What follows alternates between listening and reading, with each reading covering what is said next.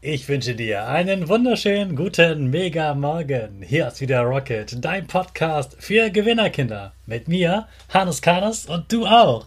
Wir legen erstmal los mit unserem Power Dance. Also steh auf, dreh die Musik laut und tanz einfach los.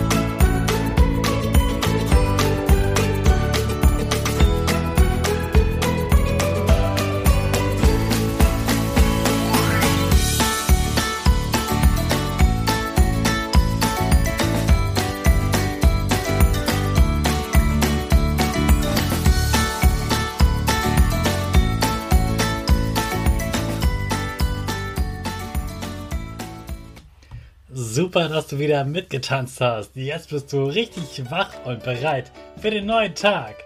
Bleib genauso stehen und mach weiter mit unserer Gewinnerpose. Dazu nochmal ganz groß und breit hinstellen. Genauso breit ist auch dein Grinsen. Die Arme gehen über deinen Kopf, machen ein V links und rechts. Und der Nase geht ein bisschen nach oben.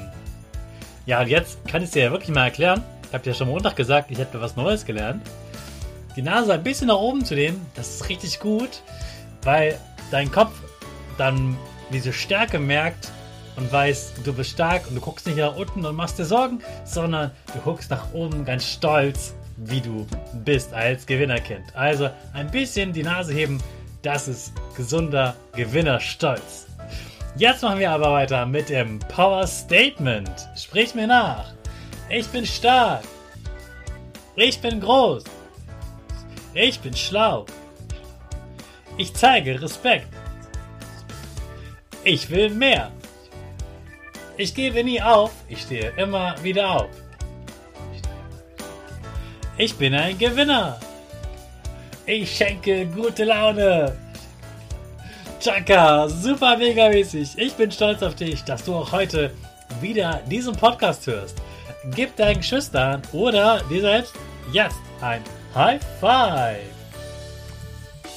Heute kommen wir jetzt zur nächsten Sache, die eigentlich gar nicht so perfekt ist, wie sie gewollt war.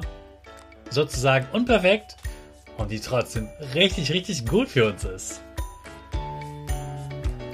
Du kennst doch Bratkartoffeln. Und es gab da so einen ganz wichtigen Eisenbahnmenschen in Amerika, der ziemlich reich war und sich einen, ähm, ja, über den Koch beschwert hat und wollte, dass der die Bratkartoffeln noch ein bisschen dünner und knackiger schneidet.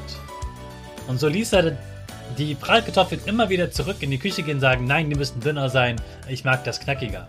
Und dünner und dünner und dünner. Und irgendwann war der Koch so wütend, dass er immer wieder die Bratkartoffeln zurückbekam, dass er sie mit Absicht so richtig, so richtig, richtig, richtig, richtig dünn geschnitten hat.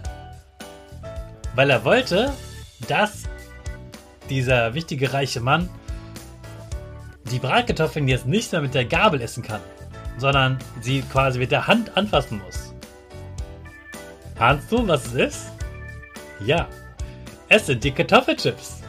Dieser Mann hat Kartoffelchips erfunden, weil er den reichen Mann ärgern wollte, indem er seine Bratkartoffeln so mega, mega, super, super, super dünn schneiden wollte. Er wollte ihn ärgern aus Wut und hat dabei die köstlichste Süßigkeit erfunden, die ich mir vorstellen kann. Okay, nach Eis. Also du weißt, ich liebe über alles Eis, aber so eine Tüte Chips kann ich ganz alleine ganz schnell leer futtern. Ich liebe Chips und deswegen bin ich diesem Koch sehr, sehr dankbar, dass er die Kartoffelchips erfunden hat und wir jetzt ganz viel Chips essen können.